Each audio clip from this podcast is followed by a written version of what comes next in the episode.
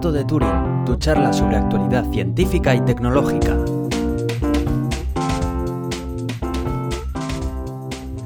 Bienvenidos al Gato de Turing, yo soy Aitor Brazaola. Y yo soy Iván Eguía. Y hoy está con nosotros Adrián Vázquez. Muy buenas, Adri. Hola, hola.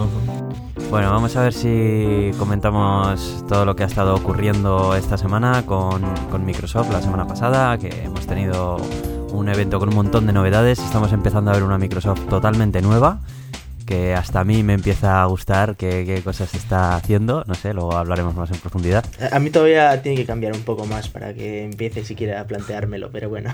Bueno, bueno, luego hablaremos, que sabes que también anda también detrás de Cianogen, no sé si has leído la noticia y todo. Y... Sí. Bueno. Y tenemos unas cuantas cosas polémicas también que hablar, que a mí me gustaría comentar también aquí de tecnología y unas poquitas de, de, espacio y así. Así que, bueno, no nos vamos a entretener mucho más y empezamos, ¿vale? Vamos con tecnología. Venga, va.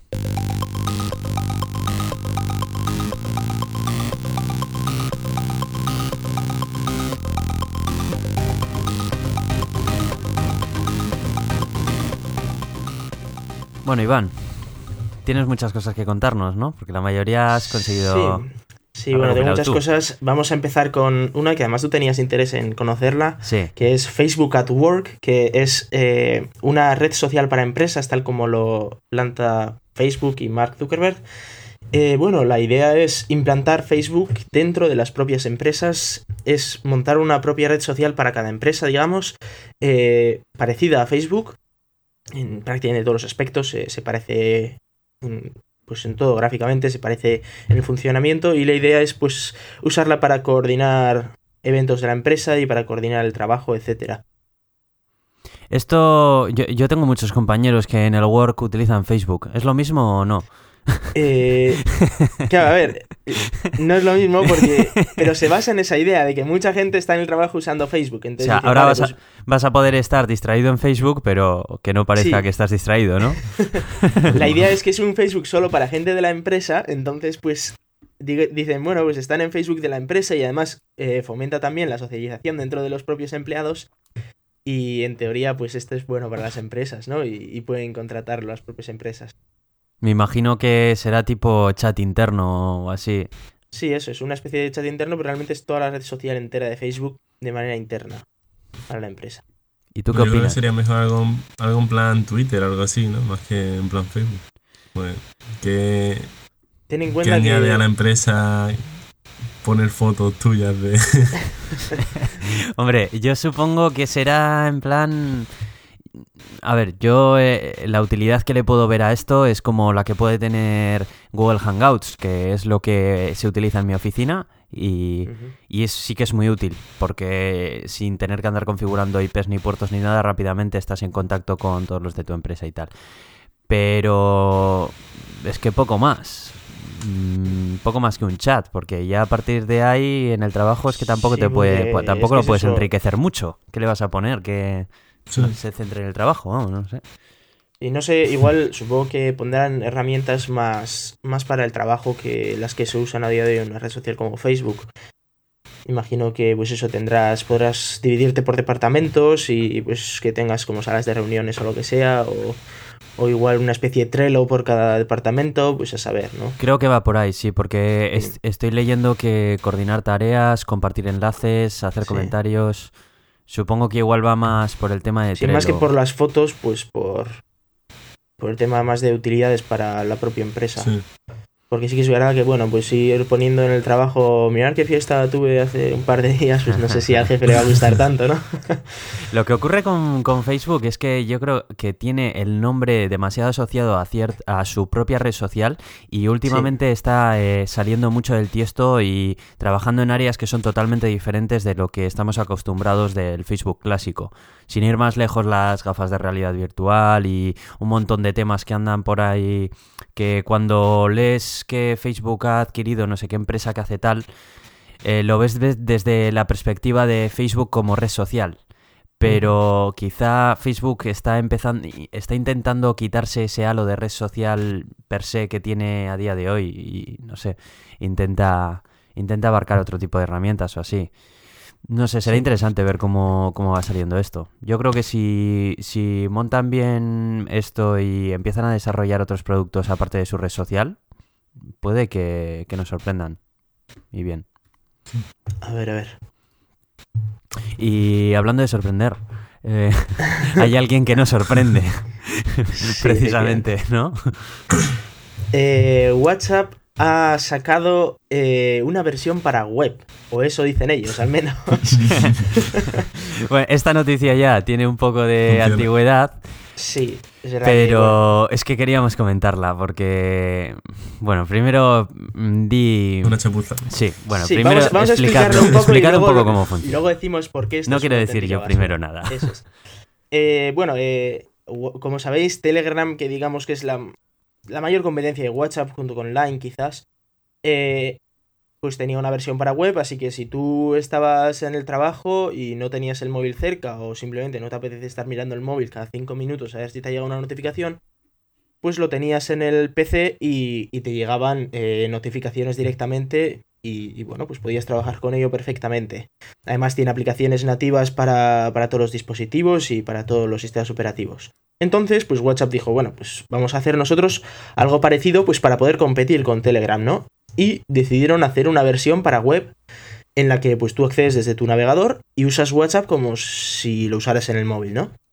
Hasta aquí todo es genial y, de hecho nosotros cuando leímos el, titular, el titular pues fue, oh, genial, ya era hora, ¿no? De que pudiéramos estar en WhatsApp desde, desde nuestro navegador. Y entonces luego empiezas a ver, pues, qué es lo que pasa con esto. Y, básicamente lo que ocurre es lo siguiente. Primero, solo está disponible para Google Chrome, así que eh, yo por ejemplo que uso Firefox o Adri que probablemente use Internet Explorer, por alguna mm, razón que no llego a entender, eh, pues no, no, podemos usarlo. Eh, ya empezamos así. Luego otro problema. aquellos que tengan iOS, o sea, un iPhone o, un iPod o no sé si iPod usa WhatsApp, pero bueno, cualquiera que use un sistema operativo de Apple no puede usarlo tampoco porque eh, por el funcionamiento de esta aplicación no se puede usar en esa plataforma. ¿Qué es lo que pasa? Que para usarlo tienes que tener tu móvil encendido, conectado a Internet y, con el servicio de WhatsApp también funcionando, claro, es decir, no lo tienes que tener instalado, etc. Y lo que ocurre es que ese navegador se conecta a tu móvil, te coge los. te usa tu móvil como servidor y te trae los mensajes a la web. Yo lo veo algo así como un, como un mando a distancia, ¿sabes? De, sí, como un control remoto.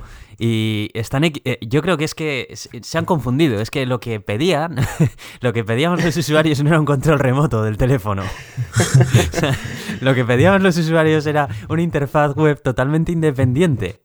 Claro, que es eso de que yo tengo que estar con el móvil encendido, conectado a internet. Además es muy curioso porque en el propio móvil te avisa, ¿no? Te dice, oye, que vamos a gastar un montón de datos, así que conéctalo a wifi y ya que estás, conéctalo a la electricidad porque también te va a consumir un montón de batería.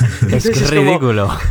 vale, entonces, ¿para qué leches? O sea, si tengo que estar en casa con el móvil conectado al wifi, conectado a la batería, eh, cerquita del wifi para que llegue bien eh, la conexión, para poder usar para poder usar el, servicio web, que además solo funciona en Chrome, pues no sé, me parece un poco absurdo como poco.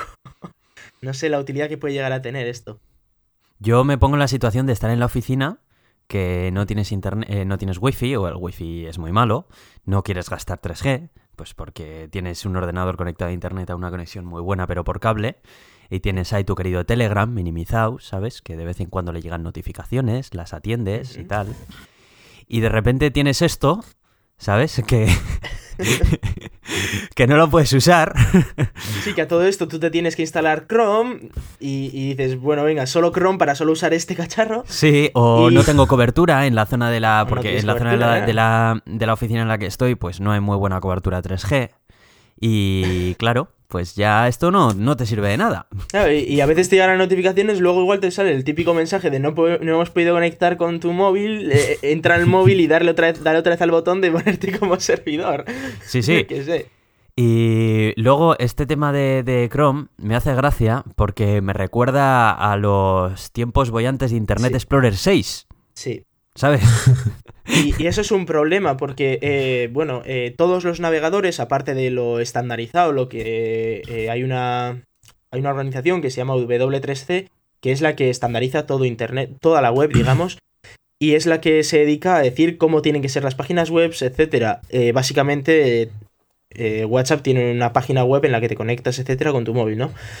Eh, el problema de todo esto es que cada navegador, aparte de lo estándar, también pues suelen poner pequeños, pequeñas cosas que son más útiles según pues, la política del propio navegador y que no son estándares. Entonces, si usas eso, solo va a funcionar para ese navegador.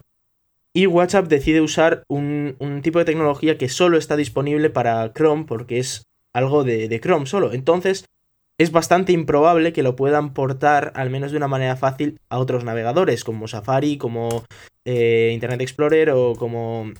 O como. Opera, este Firefox, sí. Opera o. lo que sea. Vamos, que. Eh, es una... de vista, eso es una cagada. Sí, Tal cual, porque no, no, da, no da solución a ninguno de los problemas que, venía a solucionar. ¿Sabes? Porque. Hombre, un poco mejor que nada es. Hombre, pues ya, pero. A ver, si estás en casa. Lo digo por mí.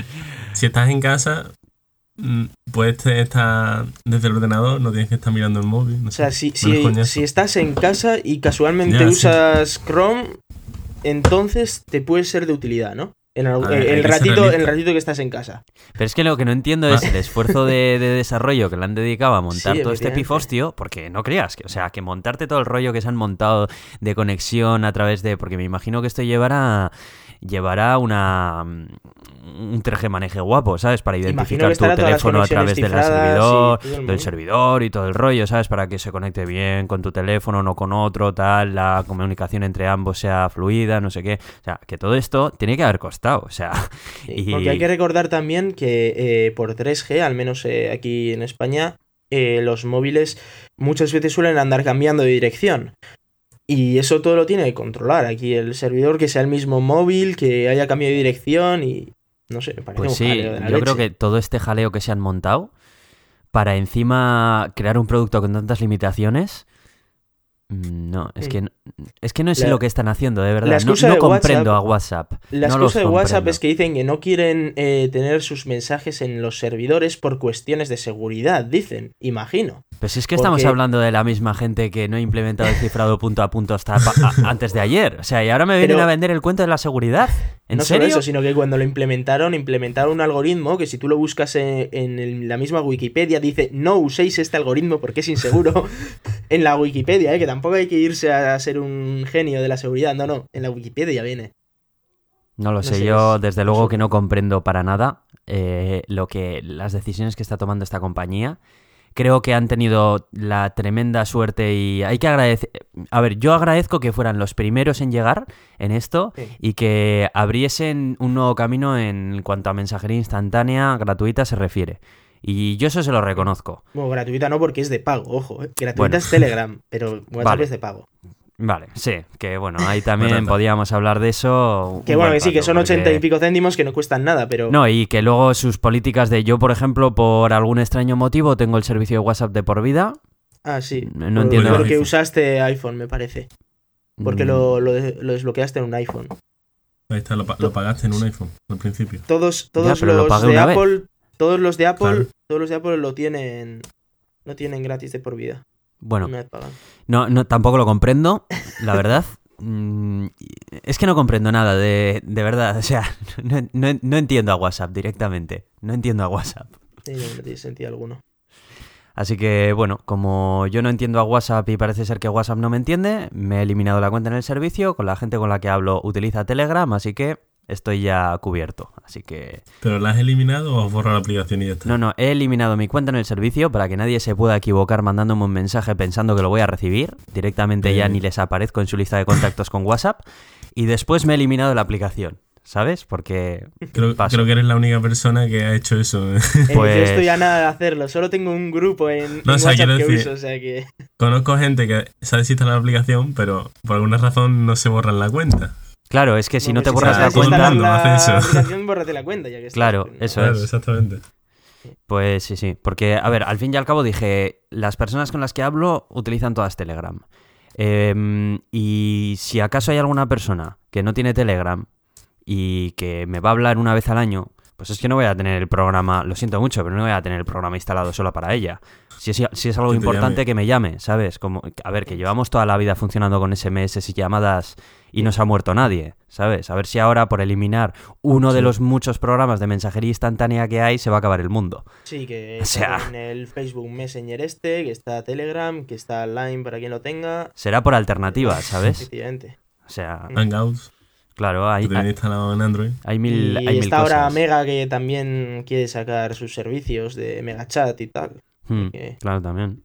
No sé, yo creo que yo, yo en mi caso personal, ¿eh? a ver, entiendo que hay muchas personas que no se pueden permitir este lujo porque por lo que sea la las personas de su círculo tal solo utilizan WhatsApp, pero vamos, yo aprovechando esto dije, ¿cómo? Fuera, venga, a tomar por fly. Si hay alguien que le interese hablar conmigo, ya me llamará. Y si no, es que no es tan importante. Bueno, mm, vamos a pasar de WhatsApp porque es que me ponen. vamos a hablar de Wi-Fi un poco. Eh, un, chaval ha, creado un, algoritmo de, de Wi-Fi para conseguir conexiones hasta 7 veces más rápidas que las actuales. Eh, esto es la releche, os podéis imaginar. Y, se basa en, algo, en algo bastante simple. No sé si sabéis cómo funciona Wi-Fi. Imagino que Adri sí, porque de eso va su carrera. Pero. porque eh, la idea es que usa, eh, creo que son 13 canales, me parece, ¿no? Sí, creo y, que sí. Y cada canal tiene ya una frecuencia preestablecida. 14. 14, bueno, pues era 14. Yo me acuerdo de la época en la que eran 11. Eh, usa, usa unos cuantos canales con frecuencias ya preestablecidas y a través de, esos canales es por los que se transmite la información. Eh, la idea es que, este, este señor ha, creado una especie de protocolo que, lo está patentando y demás, eh, que no solo usaría esas frecuencias preestablecidas, sino que algunas intermedias, de manera que tendríamos más frecuencias disponibles para, para usarlo y, además se crearían esas frecuencias, eh, pues eso, de manera independiente a, todo lo que hay alrededor, iba buscando frecuencias libres, etcétera. No sé esto cómo lo ves tú, Adri. Mm, no sé, habría que verlo. No, no, me convence mucho lo que pone. bueno, eh, por lo que han dicho, sí que tiene, tiene buena pinta y que si se consigue hacer realmente que sea que se pueda hacer bien, es decir, que no falle, eh, podría estar. El problema, el problema es en las ciudades que está todo muy saturado la. Sí, para, eso para eso precisamente hace esto. Es decir, si tienes las 14 frecuencias usadas, te pones a una intermedia y, entonces tienes toda la frecuencia libre para ti. El problema es que no es tan sencillo porque al usar una frecuencia ocupas parte de la de más arriba y la parte de la de más abajo. Entonces la intermedia también la estás usando, parcialmente. Pero bueno, imagino que esto será capaz de, eliminar interferencias así. Mm, no sé. No sé decirte, la verdad es que con lo que pone no obviamente, a mí demasiado. Como hemos visto el, protocolo, no podemos decir, pero sí que tiene, tiene buena pinta en el sentido de que hay mucha gente que, dice que está muy bien. Y bueno, ese hecho de que puedes aumentar muchísimo la velocidad. de los periodistas. Fíjate de los periodistas, que tampoco sí, eh, me imagino que habrá algún tipo de documento técnico publicado. Lo que pasa que eh, no, no lo hemos leído. Pero a mí me recuerda un poco a lo mismo que hace el time sharing. Em, que el tiempo compartido en las, en las conexiones Ethernet y así, que van, eh, bueno, en GSM también se utiliza y todo, que van aprovechando huecos libres en el que no se esté utilizando o así. A ver, la teoría la teoría parece que no es ninguna locura, pero bueno, luego yo tampoco soy un gran entendido en protocolos, la verdad. Me fío más de lo que tú digas, Adri, sinceramente. Sí, porque es el teleco aquí. Pero. Hombre, mm. algo mejor será, pero siete veces como pone. Ya, es que, también está solo probado. Eh, dice, en casos en los que está muy saturado, sí que lo puede desaturar mucho, porque estás usando otras frecuencias. De todas maneras, dice que solo está probado en un entorno controlado, ¿eh? En el laboratorio. Claro, dice, si todo el mundo utiliza esto, y eso no va a pasar nunca, porque la gente siempre va a tener cosas más antiguas que te fastidian completamente. Bueno, pero que digamos que si lo usara un porcentaje, digamos, bueno de la población, digamos un 50, un 60%, probablemente sí que se notaría mucho el cambio. Mm, depende. Es que el problema de Wi-Fi es que si utilizas un protocolo más antiguo, fastidias a todos los que están cerca tuya. Igual por eso está toda la red de la universidad fastidiada, porque ahí en WebLab tenemos Wi-Fi G y tal. en WebLab y en todos los sitios de la uni. Pues no sé, me gustaría que esto fuese verdad, pero no sé por qué me da que antes nos viene la siguiente especificación de Wi-Fi de mejor calidad que lo que dice este señor. ¿eh? Esto me parece que es más bien un atajo o algo que puede aportar algo al siguiente borrador de la siguiente especificación. Sí, eso sí. Que, otra cosa. Pero así en plan algoritmo, o sea, no, no, no, creo que, o sea, que no espere nadie que le llegue una actualización de firmware a su router pasado mañana ¿sabes? Con el algoritmo de este señor y mágicamente su wifi funcione siete veces más rápido porque lo dudo. Ni a su smartphone ni a su tablet, o sea, no.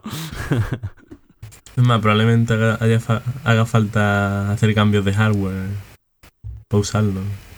Sí, porque me imagino que el desgaste y todo de los componentes, no sé. bueno, realmente si tienes un emisor de radiofrecuencia, eh, es cambiar la frecuencia la que emite, ¿no? Imagino. Es que depende, depende del router, pero algunos. Es que depende de cómo esté hecho el router, no, no es tan sencillo. Bueno, pues eh, vamos, a, vamos a cambiar un poco de tercio y vamos a meternos ya un poco con todo lo que ha sacado Microsoft. Sí, vamos a hablar un poco de Microsoft. Además, aprovechando que tenemos aquí a Adri, pues es, yo creo que es hora ¿no? de hablar del tema. Bueno, Adri, eh, empieza tú explicando que mm, el evento en sí fue el evento Build, si no me equivoco, de Microsoft, ¿verdad? Sí.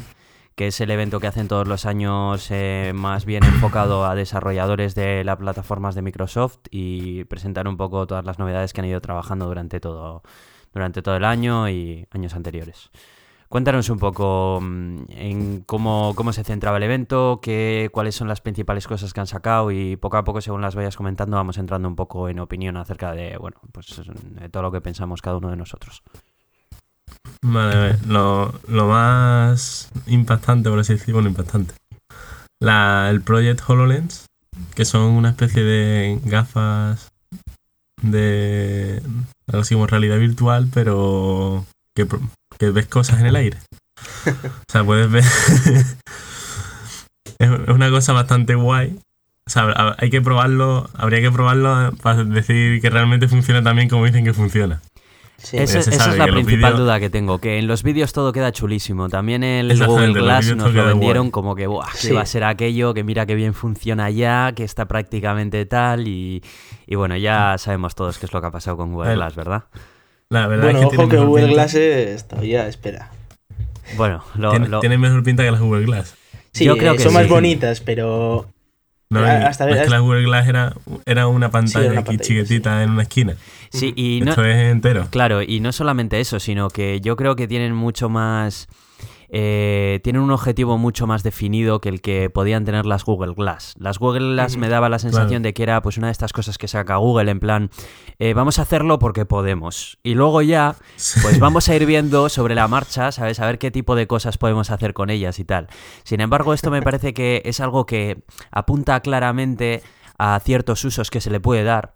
Y sí que me parecen unos, usos muy, muy lógicos, pero yo tengo muchísimas dudas.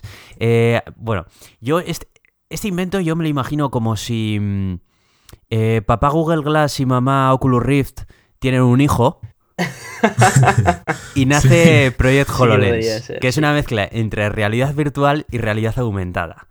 Sí, eh, pero bueno, realmente para lo que lo han dicho que podría ser útil, por ejemplo, era para si estás haciendo modelado en 3D, pues podrías ver en tu escritorio al lado el modelo en 3D, ¿no? En tiempo real. Sí, o jugar a juegos de realidad aumentada. O También. Eh, a mí me, hizo mucha gracia un vídeo en el que salía eh, el padre del, del, que salía en el vídeo explicándole eh, cómo tenía que ir colocando las piezas de un lavabo, de la tubería de un lavabo, y él iba viendo cómo se iban moviendo las piezas, que las iba moviendo su padre como en una pantallita abajo a la izquierda, y se lo iba explicando cómo las tenía que ir colocando, y él iba viendo proyectado sobre su propio lavabo, pues cómo tenía que colocar las piezas y tal. Sí. Eh, ¿Habéis visto el vídeo de Minecraft? Eh, sí. De cómo juega el Minecraft. Sí, sí, sí, sí, sí. en la casa. Sí, sí. La, cosa de todo esto es que me recuerda un poco a Kinect, que en, su día cuando, cuando lo sacaron aquello parecía una, revolución brutal, ¿no? Eh, funcionaba perfecto, te detectaba perfectamente todos los movimientos. y luego se vio que, hombre, pues sí, estaba chulo y tal, pero que tampoco era para tanto, ¿no? Y no sé hasta qué punto esto funcionará exactamente como dicen, porque en el PowerPoint se ve muy bonito, pero luego a ver.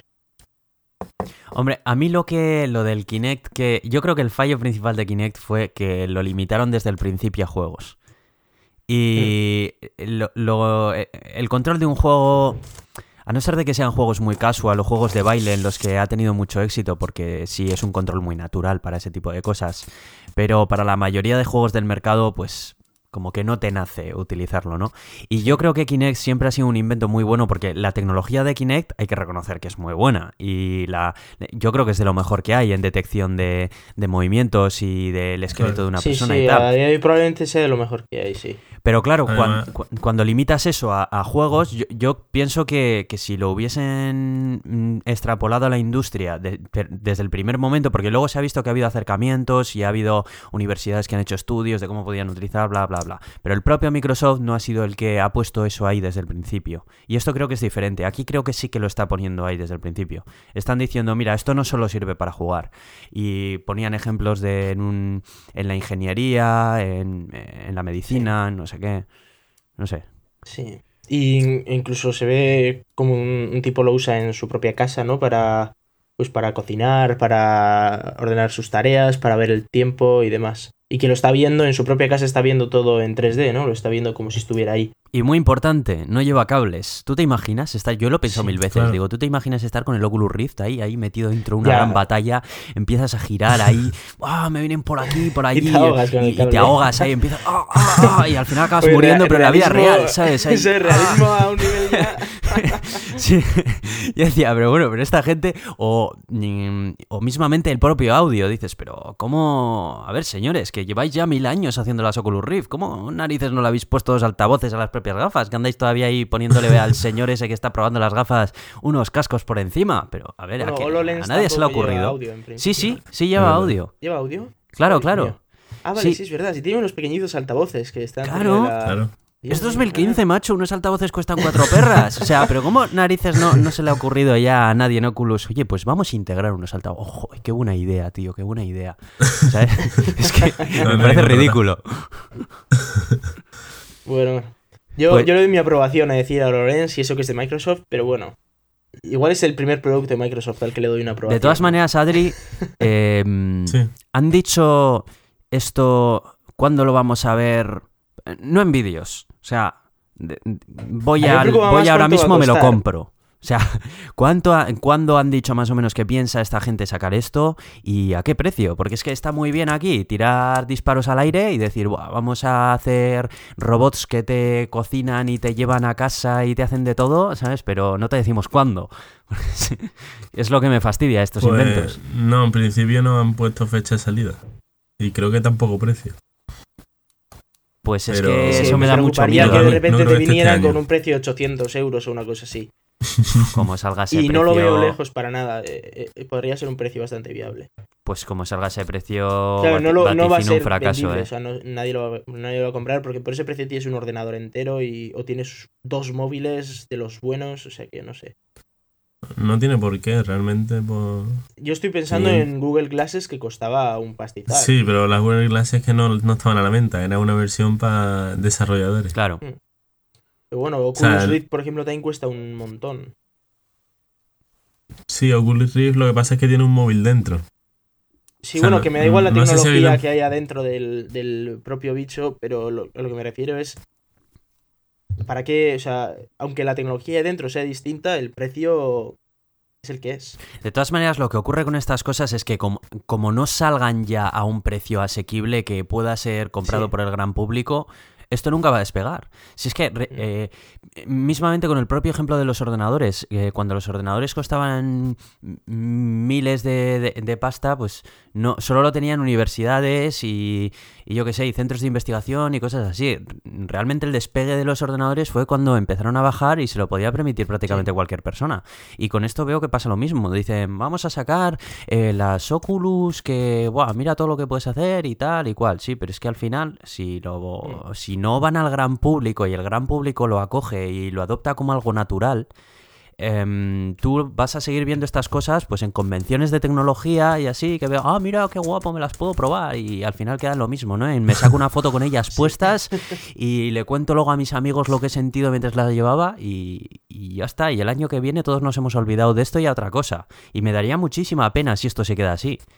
Sí, porque sí que parece un proyecto que tiene, que tiene futuro, ¿no? Si esto sale por, un precio asequible, podría estar muy, muy chulo. De hecho, probablemente hasta yo las usaría, o sea que es... Si sale un precio asequible... A ver, y yo estoy seguro que tú, Adri o yo las utilizaríamos, aunque costaran 800 euros. Tarde o temprano ahorraríamos...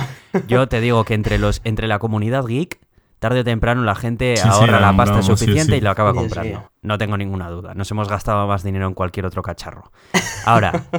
Eh, si esto rebota solo entre geeks, pues es que va a ser algo anecdótico. Va a ser lo típico de, ¿te acuerdas de aquel año cuando salió el chisme este que tengo aquí cogiendo polvo? Vaya, cómo molaba, eh. Joder, la gente alucinaba cuando se lo enseñaba. alucina, tal. Pero se queda en eso, ¿sabes? Y, y eso es lo que ha venido ocurriendo con todos los experimentos de realidad virtual y realidad aumentada. Yo espero que esto sea lo que cambie eso, precisamente. Es que si no, no han inventado nada nuevo, porque, bueno, vale, sí, a ver, hay que reconocerles que tienen una tecnología muy innovadora y tal, pero si al final se va a quedar en lo mismo de siempre, no sé, yo espero ver esto popularizado, que vayas a una oficina de una empresa de no sé qué y puedas ver uno tranquilamente, o dos o más, ¿sabes? Y que lo utilicen de verdad, no lo tengan ahí en plan, Buah, mira qué innovadores somos, hemos comprado uno de estos aquí y lo tenemos ahí. ¿Y para qué lo usáis? Pues una vez al año para mostrarle a los clientes cuando vienen algo que hemos hecho. Pues no, ¿sabes? no sé, ¿cómo lo ves? Ten en cuenta, es Microsoft, o sea, se dedica a vender cosas de estas, así que... Bueno, Microsoft hasta ahora se dedica a vender licencias de Windows. Sí, en realidad hasta... Hace ya tiempo que hace más cosas. Mm, vale, pero era, todo software. Bueno, la Xbox es eh, el único ejemplo que tiene de hardware. Vale, los accesorios, teclados, ratones, pero bueno. La Surface. vale, y la Surface, pero... Y ahora está con móviles y tal, pero en fin. Y móviles. al final lo que está vendiendo es el software del móvil, no está vendiendo el móvil en sí. Bueno, aquí lo que va a vender es el software de la y la gafa, la gafa. No, no, aquí claro lo tiene que vender, tiene que vender el aparato entero. Es que si no, se que... si no es cojo, vamos. Si, el, si se limitan a eso, el producto quedaría cojo. O sea, aquí tienen que vender una solución integrada. Yo me compro esto, lo desempaqueto y funciona. Y es que si no, si empiezan con rollos de...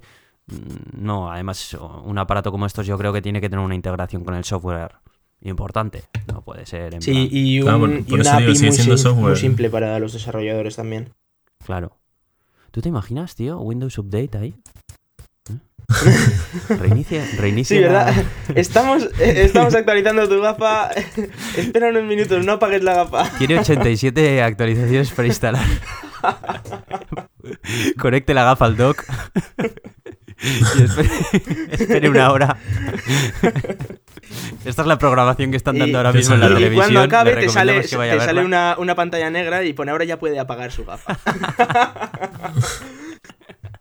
Venga, Adri, vamos a hablar de Windows, ¿verdad? ya, ya Windows no es así, eso era en el XP. Bueno, bueno, en el 7 yo todavía tengo aquí actualizaciones de una hora, ¿eh? Y yo en el 8.1 siempre se pone a instalar actualizaciones en el momento en el que más... En el 8.1 siempre se pone a instalar actualizaciones. Se pone a instalar actualizaciones cuando, a ti no te da la gana y luego encima te aparece el iconito de ¡Ey! Que hay que reiniciar. Y tú dices, ¿pero por qué leches tengo que reiniciar por una actualización? ¿Y por qué leches tengo que reiniciar cuando estoy trabajando? Oye, ¿y a ti, Adri, no te pasa que estás en clase, no sé, terminas de clase, quieres cerrar todo ahí, salir corriendo lo más posible porque justo vienen otras personas a esa clase y demás. Y justo en ese momento en el que apagas el ordenador se pone a instalar actualizaciones. ¿No han encontrado otro momento los ingenieros de Microsoft? ¿No les ha ocurrido...? Es que el ordenador no se apaga, el ordenador se hiberna. Ya, ya, ese, es otro problema de Windows 8, que el ordenador no se apaga. Yo quiero apagar mi puñetero ordenador, no quiero que se me hiberne. Pues apágalo, pero. Pero, para hibernar no tengo el botón de hibernar. Bueno, bueno. vamos, a, vamos, a, volver a, lo que nos ocupa, sí. Eh, Windows 10. Em, ¿Qué promete Windows 10? A ver, Adri explícame. Véndemelo. Windows 10. ¿Qué es Windows 10? Windows 10 es lo que le falta a Windows 8.1 para ser mejor. Se han cogido el menú inicio que tanta que la gente quería, porque la gente son cabezotas, y han metido porque la sinceramente Metro es una mierda, pero vamos a seguir con ello. No, está bien. Una vez que te acostumbras a ello, está bien. Pero lo que han hecho es integrar Metro en el menú de inicio, para que la gente esté contenta. Bueno. Ahora tiene lo mejor de Metro y lo mejor del menú inicio. O sea, o sea que Windows un poco 10 lo único que es es que... tiene menú inicio y ya está. O sea, es decir, eh, eh, la evolución de Microsoft, la evolución de Microsoft es Windows 7, vale, está bien. Sacamos Windows 8, quitamos menú inicio, oh Dios mío, vale. Volvemos a poner un botón de inicio, oh Dios mío, pero no tiene menú. Venga, pues ahora le ponemos un menú y ya está, Windows 10. Y ya, ya son tres años de desarrollo para hacer eso, eso ¿no? Para volver a Windows 7. hombre, tiene muchas más cosas. Bueno, bueno, pues cuéntalas, ahí, para eso estamos ahora. La interfaz está mejor. Está mejorada. Tiene Cortana, no sé si habéis entrado la llegada de Cortana a los PC. No, no lo he probado. ¿Qué tal está Cortana? ¿Funciona bien? Ahí lo probaban en el móvil, no, no sé cómo funcionará en el. Me imagino que funcionará similar, pero quiero decir, el, el reconocimiento de voz de Cortana y las funciones que eso. ¿Funciona estar a la altura? funciona un poco mejor que. Por lo menos a mí me funciona un poco mejor que Google. Que el reconocimiento de voz de Google. Bueno, yo creo que también Cortana tiene muchas más posibilidades que Google Now. Google Now es más, em, más un asistente, digamos, asíncrono, ¿no? Él cuando eso te avisa de cosas y demás, pero, pero yo creo que Cortana es más como Siri, ¿no? Que puedes mantener una medio conversación con él y te va ayudando y va recordando lo que le vas diciendo y entiendo que va más por ahí los tiros. Sí, esa es la idea. La idea es más como Siri en Apple. Pero claro, integrado en el ordenador en este caso. Para, no sé. No, no, o sea, no tienes que tener el móvil al lado. Eso está bien. el ordenador. Eso está bien. Yo hay muchas veces que sí que sí que me gustaría que Siri, por ejemplo, estuviese en mi Mac. Yo me imagino que tarde o temprano acabarán metiéndolo en la próxima, en el próximo SX o en el siguiente, porque si ya Microsoft ha ido por aquí. Y a mí una cosa que me ha gustado de, Windows 10 es eh, que ahora tiene múltiples escritorios y eso es algo que yo habituaba a Linux lo echaba muchísimo en falta en, Windows. Es decir, que puedas, puedas tener como varias pantallas dentro de tu, propio ordenador y puedas ir cambiando entre tus pantallas. Eso es muy útil. Sí. Que imagino que lo además, también, implementado. También lo de las aplicaciones universales de Windows 10, que puedes programar una aplicación para. O sea, programas una aplicación para Windows 10, la tienes en el ordenador, en la tablet, en el móvil. Eso, eso es interesante. Hasta ahí quería llegar yo. Entonces, eh, antes, antes decían esto también, pero no era del todo cierto. Era una pequeña mentira. Porque decían, no, eh, funciona para todo, pero eso era mentira, porque si tú tenías una Surface RT, no te funcionaba lo mismo que tenías en tu ordenador o, en tu tableta Surface Pro. Eran totalmente diferentes, tenían sus store y la store del teléfono móvil eh, de Windows Phone era una store aparte de la store que tenías dentro de Windows, aunque tú utilizas la misma cuenta.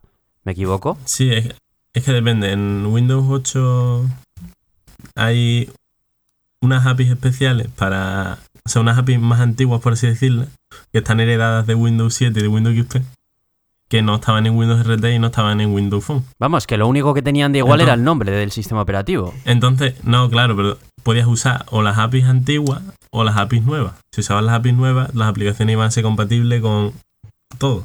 Ya, pero es que tengo entendido que... Siempre estuviese bien diseñado. Pero ni siquiera las, las propias aplicaciones de Microsoft como Office entonces, ¿qué utilizaban? ¿Las APIs viejas? Porque tú no podías tener. Tú tenías una licencia para. Sí. Para Office, para Office de ordenador, eso es, claro. ¿Qué pasa? ¿Que utilizaban las APIs viejas la propia Microsoft? No, a ver. Eh, es que la aplicación. Es diferente la aplicación. Claro, eh, ahí te quería llegar yo. Es que es diferente. y ellos te lo vendían como que era igual. Y dices tú, no, igual es el nombre, que se llama Windows en dos sitios, pero nada más. O sea, aparte del nombre, eh, por debajo las aplicaciones no, no utilizan ni. No se pueden instalar en diferentes sistemas operativos, ni utilizan el mismo sistema de licencias ni de tiendas. Antes era mentira. Es que antes depende de la forma en que la programas, es que podías hacerla de una forma o de otra. O sea, el problema es que había dos formas de hacer las aplicaciones. Entonces, dependiendo de cómo la hiciese, te iba a ser compatible con todas las cosas o solo con Windows para ordenador. ¿Y eso cuando Microsoft lo, dijo así delante de los desarrolladores, no le llovieron tomates o algo? no, yo si a mí me dicen, no, es que puedes hacer una aplicación que sirve para todo y otra que solo sirve para uno. No, hombre, a ver, ellos, ellos, te ellos cuando vendieron la... ¿sabes?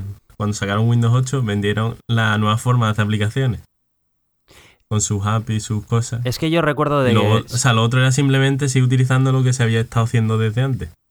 Sí, de, en aquella build en la que anunciaron Windows 8 y todo este tema de, de la unificación que querían hacer, creo que lo vendieron de otra manera que daban más la, daba más la sensación de, de, unificación, de que desarrollabas una aplicación y te vendía para, te valía para, todos. Pero luego se fue viendo que, que, no era del todo cierto, que es lo que tú comentas ahora, Adri, que, que, había ciertas APIs, que sí, que no, y que bueno, había diferentes sistemas de licencias y todo este tema. Pero ahora vamos a ocuparnos un poco más en, en lo que hay ahora, y yo creo que ahora sí que está más centrado, ¿no? En que, en que funcione en todo. Y el tema de mm, el tema de la interfaz Metro que en unos dispositivos funciona en otros no. Eso, eso cómo funciona, porque eso también está bien, es interesante. Lo que, repíteme, la aplicación, la interfaz Metro. La interfaz Metro. No, sé exactamente de qué me estás diciendo. Mm, vale, es que esto eh, guarda un poco también relación con lo de un sistema operativo para dominarlos a todos, ¿no? Eh, el tema este de que, muchas veces eh, a muchos usuarios nos ha, nos ha molestado, nos ha parecido incómodo, ¿no? De, joder, tengo un monitor de 24 pulgadas y tengo que lidiar aquí con los pedazos de rectángulos estos que, que parece que me van a pegar en la cara, ¿sabes? Y, yo quiero mi escritorio y esto aquí me sobra y tal. Y bueno, yo creo que se han dado cuenta y han establecido una, una medida de pantalla que son 9 pulgadas, si no me equivoco, que los dispositivos que dispongan de una pantalla de más de 9 pulgadas automáticamente van a mm, obviar esa pantalla de, de Modern UI, el antiguamente llamada Metro, y pues van a tener un escritorio pues como el de toda la vida con sus iconos eh, sus aplicaciones no van a ocupar la pantalla completa como era el uso del modo metro que te ocupaba la pantalla entera y tenías que andar ahí deslizando tipo tablet y que ahora sí que los dispositivos que utilicen pantallas de menos de 9 pulgadas ya automáticamente mm, estarán configurados con Metro y sus aplicaciones funcionarán en modo Metro y luego ya aparte si eso, si tú quieres abrir el, la aplicación escritorio y manejarlo como un escritorio, pues ya es cosa tuya, ¿sabes? Pero y eso está muy bien. Yo cuando lo vi casi casi aplaudí. Dije, jolín, ya, ya era hora, ¿no? Se han dado cuenta de que, sí, sí, porque, mi eh, monitor de 24 Metro, Eso es, Metro en PC eh, a mí me, me, quita, me echaba mucho para atrás. Es decir, que enciendo el ordenador y de repente la pantalla de un color con un montón de cuadrados, ¿no? Que además tenías que andar haciendo magia que si no, es que si llevas el ratón hacia la derecha te aparece un menú, pero que eso lo tengo que saber yo mágicamente. Luego si llevas el ratón hacia la izquierda y hacia arriba te aparece otro menú si envías hacia la izquierda, hacia abajo, te empieza otro menú. Si envías hacia arriba, hacia la derecha, te aparece un menú de apagado, no sé qué. Si envías para abajo, te salen las aplicaciones. Si... Bueno, es que era un jaleo de la leche. Eso, eso era un jaleo y yo creo que hasta tú lo reconoces, ¿no, Adri? Sí, a, ver, si no te lo explican. Claro, pero es que de toda la vida, de toda la vida el software tiene que ser. Natural. Claro, tiene que ser. No, no, no, pero es que el software tiene que ser de que a mí me lo ponen delante y yo sé usarlo. A eso, a eso vamos avanzando, claro, a eso avanzamos. No, tiene que ser, no tiene que ser eso, de, no, es que necesito un cursillo de media hora para que me lo expliquen y luego ya sí, me resulta fácil de usarlo. No, no, no. a mí yo, quiero, yo quiero que cuando me venga Microsoft con la notificación de, hey, actualízate, que ha salido un nuevo Windows, y yo diga, oh, qué guay, me han mejorado mi Windows, y le doy al botón de actualizar, que cuando se me reinicie el ordenador no tenga que llamar a Microsoft diciendo, oye, que no sé usar esta mierda. No, eh, que sepa usarlo, ¿no? Ya cuando reinicio. Ese es esa es la cuestión. Ese es el objetivo. Es el objetivo. Pues, a mí me parece que en Windows 10 sí que han conseguido que, bueno, que te aparezca el menú y al menos tienes un menú de inicio que vale, que será distinto al de Windows 7 y que, pero bueno, que tendrá, tendrá sus cosas parecidas en la que tendrás las aplicaciones, tienes una especie de metro pequeño ahí. Sí, bueno, que no lo veo tan mal, ¿no? Eh, obviamente no vas a tener el, el, épico de XP de todos los programas y elegías el programa, pero bueno. Supongo que tendrá también tus Eso también, también está. También está en todos los programas. Claro, y en Windows 8 Mundo también están todos los programas. Sí, pero en Metro. Sí, en Metro. Pues, hay una flechita pequeña que igual nunca he reparado en, ella. Sí, abajo. Claro, claro, pero me refiero que te sale la interfaz Metro con, los programas, etcétera. Que no, no es este como en Windows XP que era un menú de estos en los que iba. Cutre, ¿no? Sí, bueno, cutre, pues antiguo. Hombre, a ver, yo sí que estoy de acuerdo de que hay que evolucionar. O sea, lo que no pueden ser es que se mantengan en la interfaz de XP. Eso no.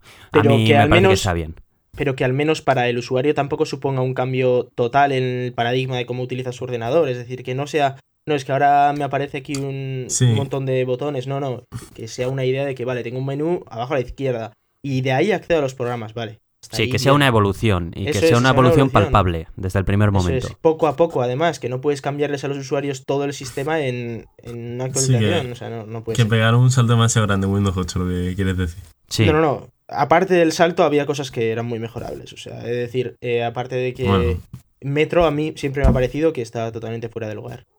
O sea, en una tablet lo entiendo. O sea, sí que es verdad que una tablet es muy útil, pero, pero un ordenador a mí no me parecía que es. Mm, yo un problema también que le veía, que ahora parece que ya lo están subsanando con esta versión, era que había mucha dualidad en funciones de las que tenía la aplicación Metro con respecto a su homónima en la aplicación de, escritorio habitual. Me explico.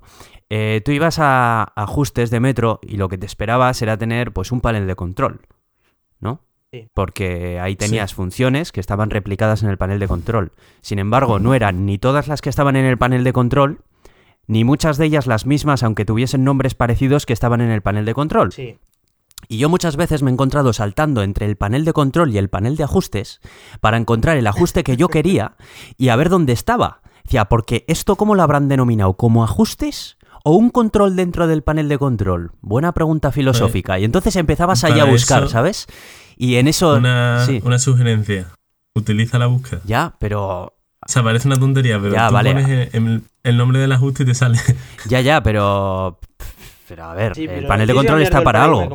no, y, que. eso, si tienes el panel de ajustes, o sea, que debería estar ahí. Entiendo que, que si utilizas la búsqueda lo encuentres. Faltaría más. Para eso es la búsqueda. Si tampoco funciona bien, ya sería como para tirarte al río. Pero si tú colocas ahí un panel de control, dótale de todo el control posible. No lo dejes cojo.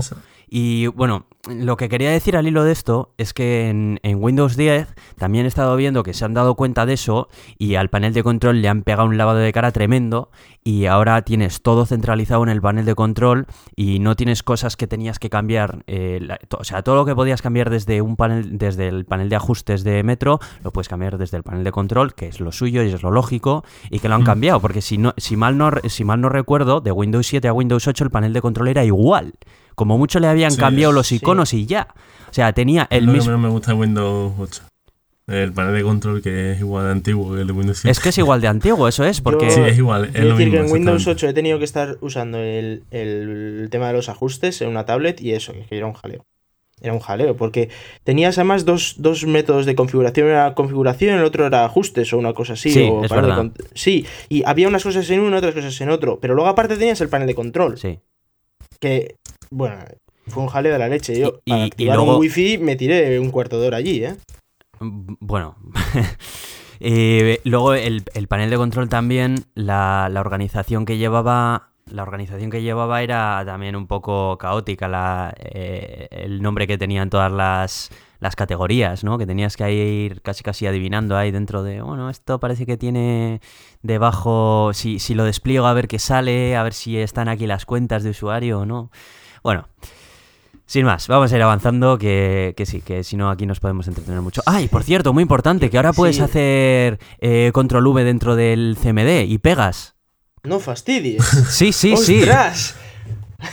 A ver, pues eso he de decir que es un gran paso grande porque antes era que si botón derecho marcar, botón derecho para copiar, luego botón derecho pegar, era un jaleo de la leche. Sí, sí, sí. Yo, vamos. ¿Usáis el CMD? Casi, hombre, por supuesto. Por supuesto, muchísimo lo necesitas para Git y para un montón de cosas. cosas eh, acabas antes. directamente, eso es. Sí, sí, sí, sí. ¿Qué hacéis con el CMD? O sea, ya como curiosidad. Tío, pero estos telecos, en serio, ¿ya trabajan, no hacen algo? bueno, eh, eh, espera, yo quería hablar una cosa más de, de Windows 10. Ah, y sí, es eh, Spartan. El navegador, efectivamente. Ah, es verdad, es verdad. Por fin nos vamos a liberar de Internet Explorer y de esa basura y se han dado cuenta de que necesita un lavado de cara y están creando Spartan. Un nuevo navegador. Sé, bastante poquito de Spartan. Iluminadme. tiene bastante buena pinta. La, lo han rehecho ciento entero. Está más adaptado a la interfaz Windows. O sea, la interfaz de Windows 10. Es más homogénea. No es como Internet Explorer que te pegaba ahí o sea, la versión de escritorio me refiero. Sí. sí. La versión de, Metro está bastante bien, la verdad. Y, bueno, y tiene bastantes cosas interesantes. Puede pintar las páginas, hacer capturas. No sé, trae cosas interesantes integradas.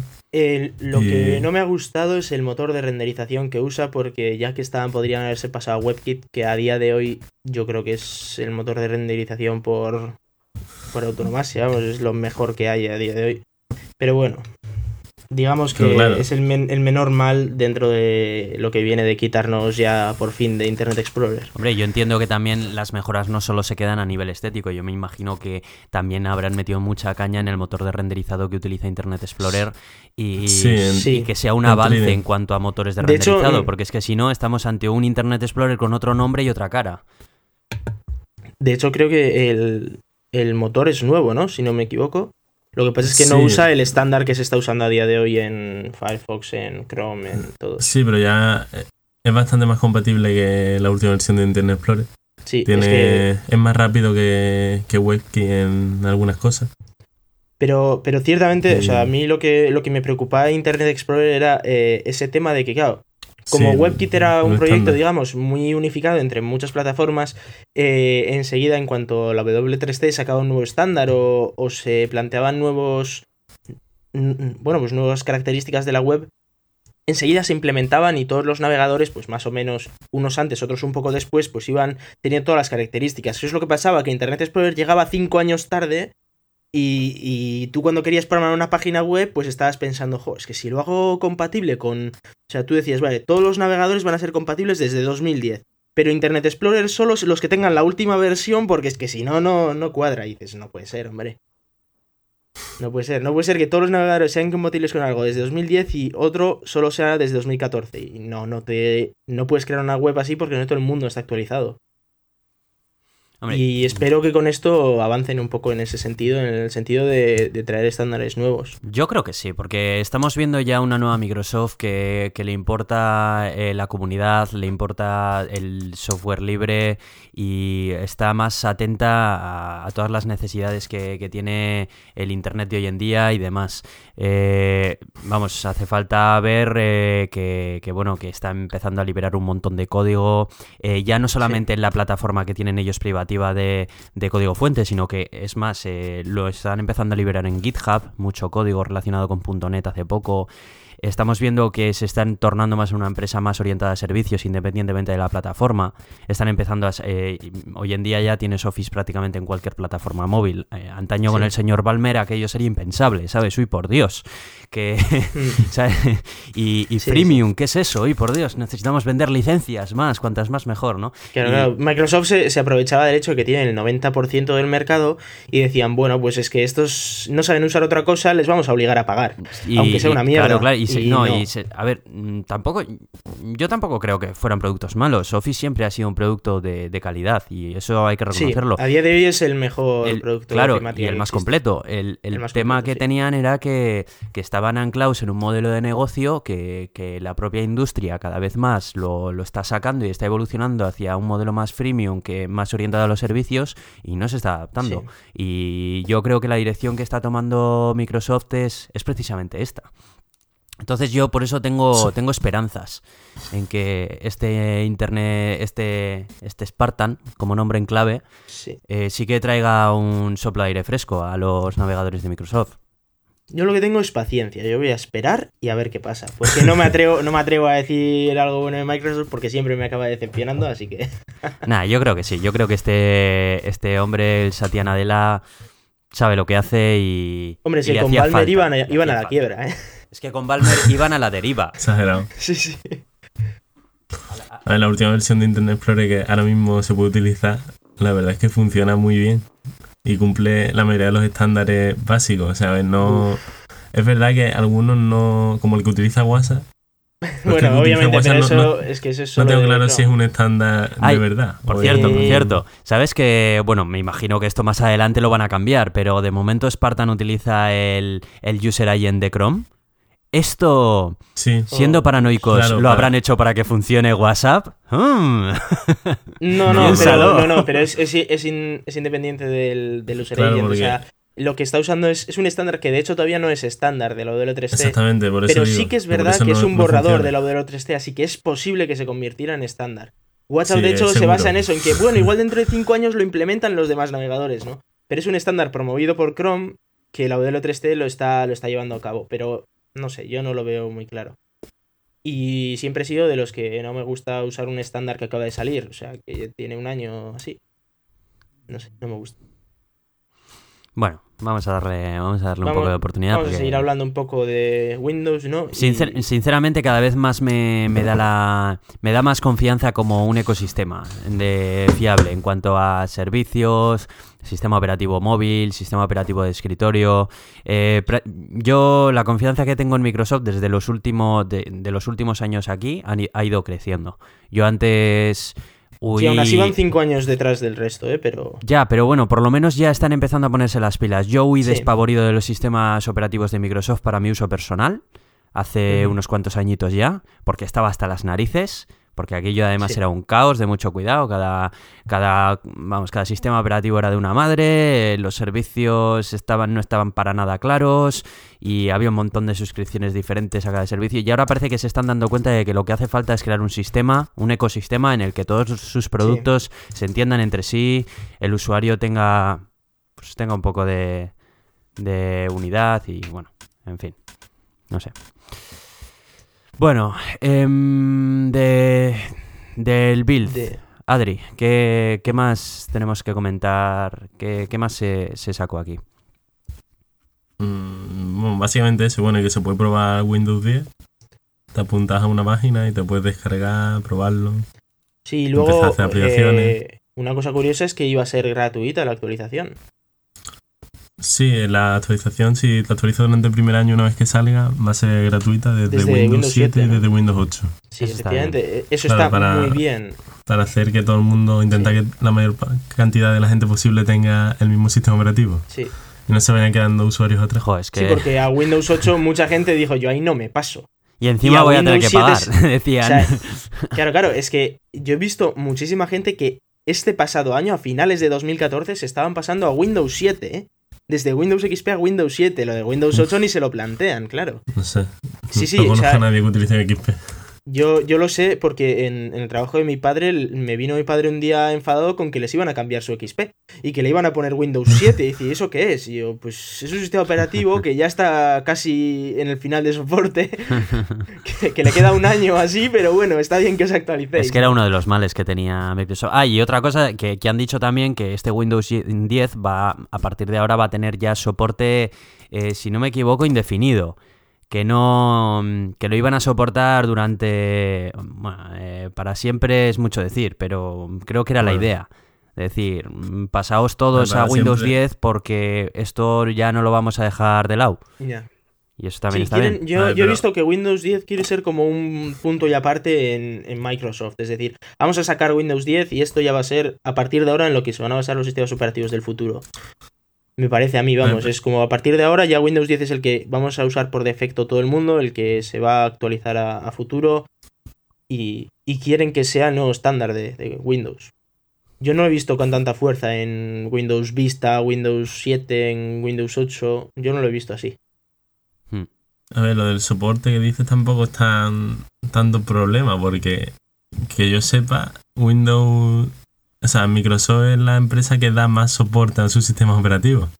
Sí, pero durante un tiempo ¿Cuántos años la está soportando? ¿Durante cuánto tiempo está soportando XP? XP, pero ni de coña, ni de coña Windows 7 ni Windows Vista han tenido el mismo tiempo que XP. XP ha tenido mucho soporte porque se ha alargado durante muchos durante Sí, sí, pero yo a lo que me refiero, XP lo usan el 20% de, de los usuarios y no tiene soporte ya. Es decir, 20% de los usuarios tienen unos agujeros de, seguridad como puños y les da igual, o sea, van a seguir usando XP. Y eso es un problema, ¿eh? Pues es un problema de los usuarios. Son no, no, no, no, no, los usuarios nunca son el problema. No, no, no. Bueno, el problema es de la compañía que no lo ha sabido hacer. No, yo creo que. A ver, la compañía no puede obligar a la gente a actualizar la punta lo puede poner gratis, como están haciendo en este caso. Bueno, pues ya está. Hacen lo que pueden. Sí, no, yo creo que ahora. gratuidades de XP también, ya que están, ¿no? que es a día de hoy uno de los sistemas operativos más usados.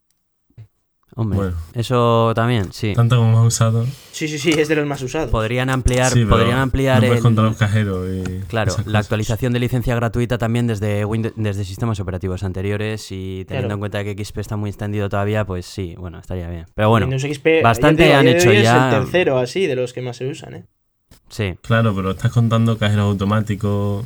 Mm, ordenadores de oficinas y cosas así. Bueno, mira, ¿sabéis qué, el segmento de es lo que usa, de casa? ¿Qué es lo que usa XP? Las, los dispensadores de tarjetas Baric de, de Bilbao. usan XP. ¿Ese tipo de cosas utilizan XP? Sí. Oye, los puedes hackear fácilmente. Bueno, usar Linux, ¿verdad? ¿tenemos eh, algo más que comentar de Microsoft o que ya llevamos un buen rato? Tenemos muy poquito que hablar de espacio, pero... Sí, bueno, yo solo quería comentar un tema sobre la privacidad de, la Technical Preview, esta que dan en Windows 10, que me pareció muy, muy curioso eh, lo que decía el... Eh, bueno, cuando tú firmas los términos y condiciones para usarlo, ¿no? Para probar Windows, eh, decía lo siguiente. Microsoft recolecta información sobre ti, tus dispositivos, aplicaciones y redes, y el uso de tus dispositivos, aplicaciones y redes entre los ejemplos de datos que recolectamos están tu nombre, dirección de correo electrónico, preferencias, intereses, navegación, historial de búsqueda, ficheros, llamadas telefónicas, SMS, configuración de dispositivos, datos, uso de aplicaciones. Y, y luego, si abres un fichero, se podría recolectar información del fichero, la aplicación utilizada para leer el fichero, cuánto tiempo eh, lo usas, el, según ellos, para mejorar el rendimiento. Y si introduces texto, podríamos recolectar los caracteres que escribes, recolectarlos y usarlos para propósitos tales como mejorar las características de autocompletado. O sea, es decir, estás usando Windows y están sabiendo exactamente cómo lo estás usando, qué estás escribiendo, qué estás enviando, que todo. A mí esto me preocupa, sinceramente. A ver, es la versión para ser conejillo de India. Claro, es, o sea, si eres verdad. conejillo de India, eres conejillo de India. Sí, pero a ver, pero hasta qué punto, ¿no? Es decir, yo quiero probarlo y vale, yo si tengo un fallo, les, si encuentro un fallo, les digo. Pero de ahí a que me lean los SMS me parece preocupante. Pero a ver, hay, no muchísimas personas. No es una beta, no es un alfa. Eso es. Eso es. Hay, hay muchas personas que no van a dar soporte voluntariamente y ellos lo saben. Hay muchas personas que se, van se lo van a descargar y lo van a estar utilizando y, y, si esas personas no les reportan nada voluntariamente, van a estar con las manos datos vacías. Y ya los usamos, ¿verdad? No, a ver, ellos ya te lo están diciendo. O sea, nadie te obliga. Yo por, eso soy, por eso siempre tomo las decisiones de no probar betas. Y no acostumbro. Bueno, esto no es una beta siquiera. Bueno, es que eso es, ni siquiera es una beta. Yo no acostumbro a eso precisamente porque yo prefiero que de conejillo de indias no me utilicen. Y si un día hago de conejillo de indias, por lo menos que me paguen. ¿Sabes? Entonces, bueno, yo lo vería problemático si esto en la versión final seguiría estando, que no creo, me parecería... Esperemos que no, habrá que revisarse los términos. Yo por lo me los voy a revisar por si acaso, porque vamos, no me hace ninguna gracia que recolecten qué caracteres escribo. No, claro. Bueno, pues si os parece pasamos a una ciencia cortita hoy y... Sí, y vamos cerrando, ¿vale? eso es. Venga.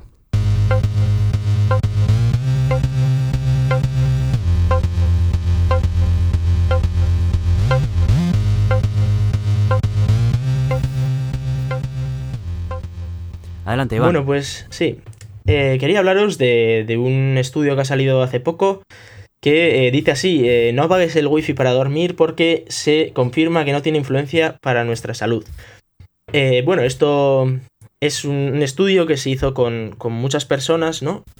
y a todos les pusieron un detector de, de radiación, ¿verdad?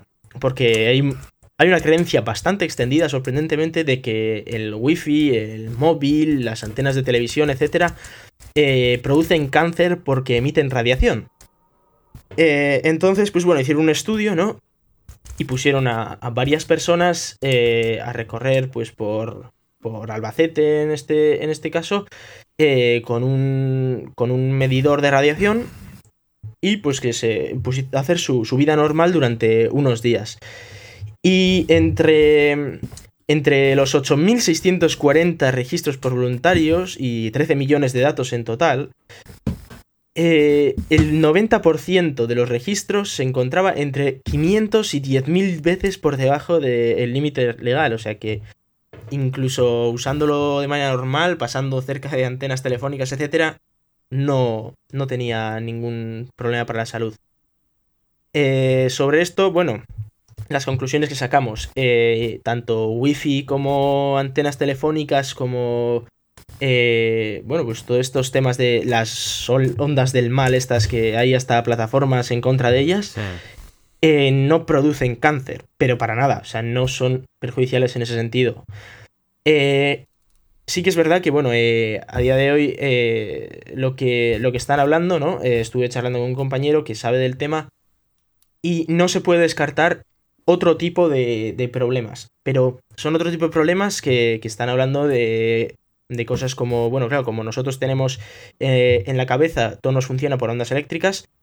El problema de, de meterle ondas ondas electromagnéticas es que pueden cambiar un poco el, funcionamiento de esas ondas. ¿Eso qué puede producir? Pues unas pequeñas migrañas quizá si estás muy cerca de, una fuente muy potente, ¿no? Bueno, pero, muy, muy cerca y muy, muy potente, estamos hablando. Sí, efectivamente. que, no, se crea nadie que, uy, me duele la cabeza, es porque estuve hablando una hora con el móvil.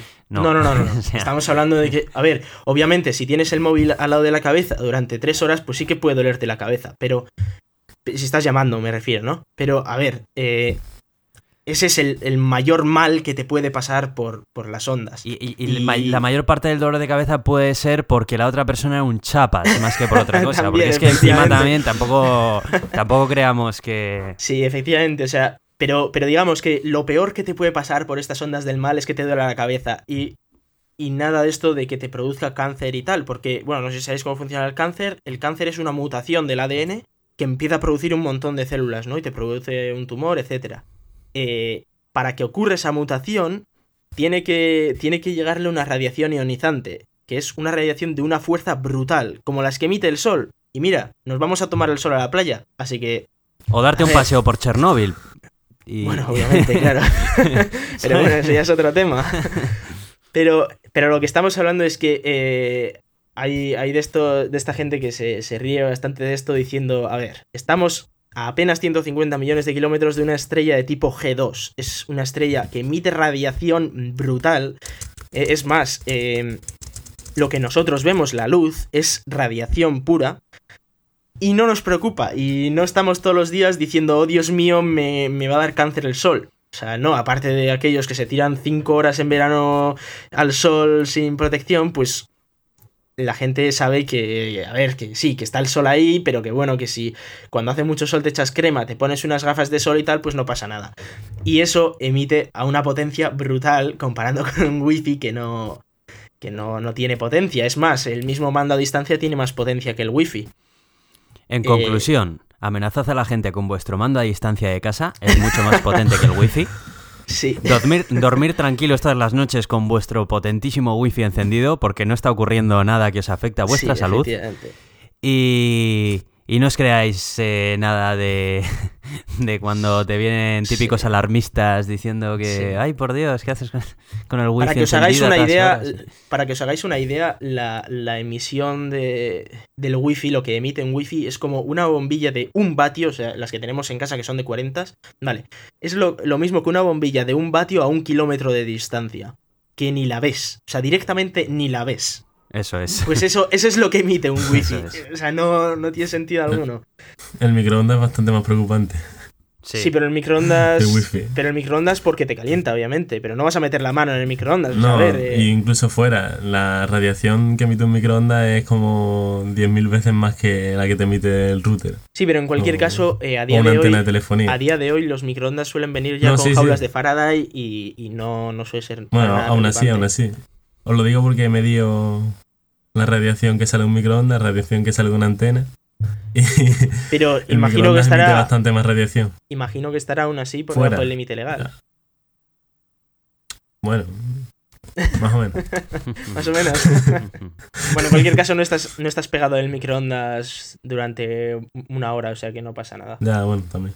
Eso pones el microondas y te pones a hacer otras, otras cosas durante el par de minutos que tardes en calentar y ya está. O sea que no, no tiene mayor misterio. Pero en cualquier caso, estaros tranquilos y esa, esa, esa movida de, oh Dios mío, apaga el wifi para dormir que me va a dar cáncer, pues tranquilos que no, que no pasa nada. Si queréis tener el wifi encendido, lo podéis tener el wifi encendido. Si queréis apagarlo, lo podéis apagar, pero que no sea porque os va a dar cáncer, porque no os va a dar cáncer.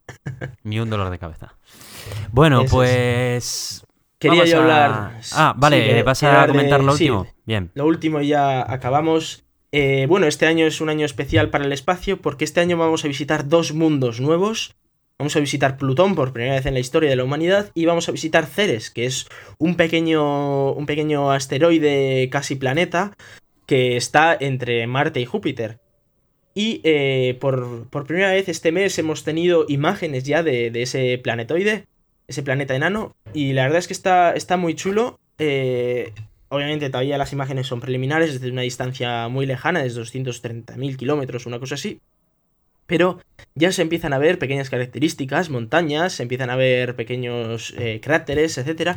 Y una cosa muy curiosa, y es que hay un punto blanco en una zona que no se sabe qué leches es.